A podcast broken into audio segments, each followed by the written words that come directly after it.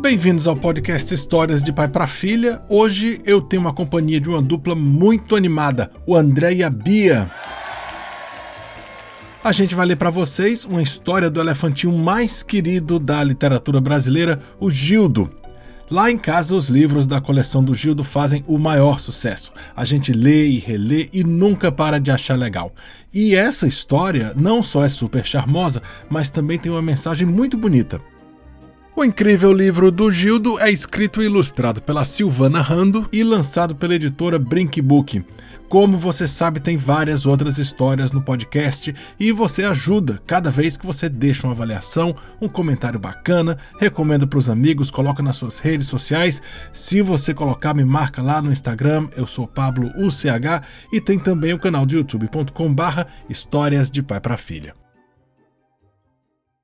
Gildo acordou muito inspirado ele decidiu fazer um livro que tivesse uma história bem assustadora e desenhos muito legais. Mas sobre o que poderia ser o livro? Afinal, ele gostava de tantas coisas. Gildo quis que seu livro fosse sobre monstros. Era uma vez um bando de monstros ferozes e mal-humorados. Pensando um pouco mais na história assustadora, ele percebeu que os monstros precisavam de um lugar para morar. De preferência longe da cidade, pois eram muito ferozes. Os monstros viviam numa floresta bem longe da civilização, pois todos tinham medo deles. Laurinha ficou empolgada quando soube que o irmão estava fazendo um livro e quis ajudar. Gildo, para sua história ficar incrível, ela precisa ter bailarinas, muitas bailarinas. Mesmo contrariado, achando que aquilo não era assustador, Gildo resolveu atender ao pedido da irmã. Na verdade, esses monstros nem eram tão ferozes assim. Eles até dançavam balé. Eram bons monstros bailarinos que viviam na floresta.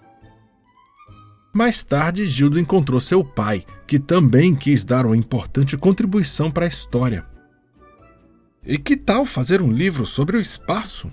Acho que ficaria incrível se de repente surgissem seres de outro planeta. Aquilo lhe pareceu ótimo, pois Gildo gostava muito de extraterrestres. A notícia se espalhou por todo o espaço e os extraterrestres vieram conhecer os bons monstros bailarinos que viviam na floresta.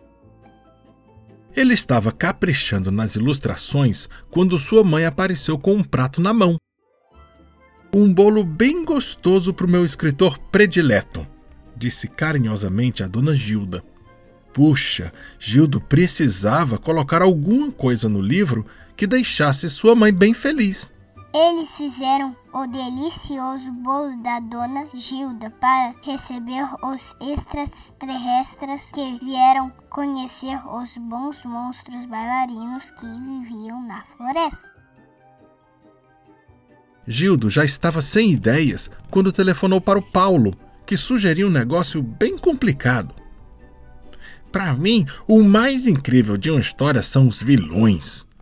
E se aparecesse algum robô gigante e malvado que soltasse raios pelos olhos? Nossa, ficaria muito irado. Gildo não podia negar que a ideia do amigo era boa, só não tinha certeza se combinaria com o resto da história. Obrigado, Paulo. Então, um enorme robô malvado chegou destruindo tudo até o delicioso bolo da Dona Gilda. Ele perseguiu os extraterrestres que vieram conhecer os bons monstros bailarinos que viviam na floresta. Mas Paulo, sem ter coisa melhor para fazer, contou para os amigos que Gildo estava escrevendo um livro muito legal. E é claro que todos quiseram ajudar com as suas ideias incríveis. Lobo Mal, Dinossauro, Pirata, Rainha Má, Super-herói, Espião, Vampiro, Sereia. Gildo ficou desesperado com tantos pedidos. Ele não queria deixar nenhum amigo desapontado, mas não sabia como colocar todas aquelas ideias em sua história. Ele se sentiu muito inseguro. Com medo de errar, Gildo desistiu de terminar o livro. Socorro, vendo que Gildo estava triste, soprou em seu ouvido um belo conselho. Você poderia fazer o final da história com as coisas de que mais gosta e que são importantes para você. Só assim o livro ficaria verdadeiramente incrível. Felizmente alguém desligou aquele robô malvado que caiu num sono profundo e parou de perseguir os extraterrestres que vieram conhecer os bons monstros bailarinos que viviam na floresta. Para comemorar, Dona Gilda fez o seu bolo delicioso e tudo acabou numa grande festa com os convidados mais incríveis do universo. Fim.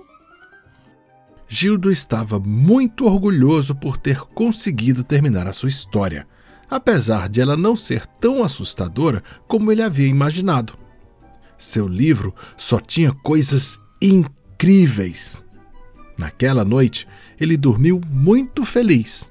Para todos vocês, com amor, Tito.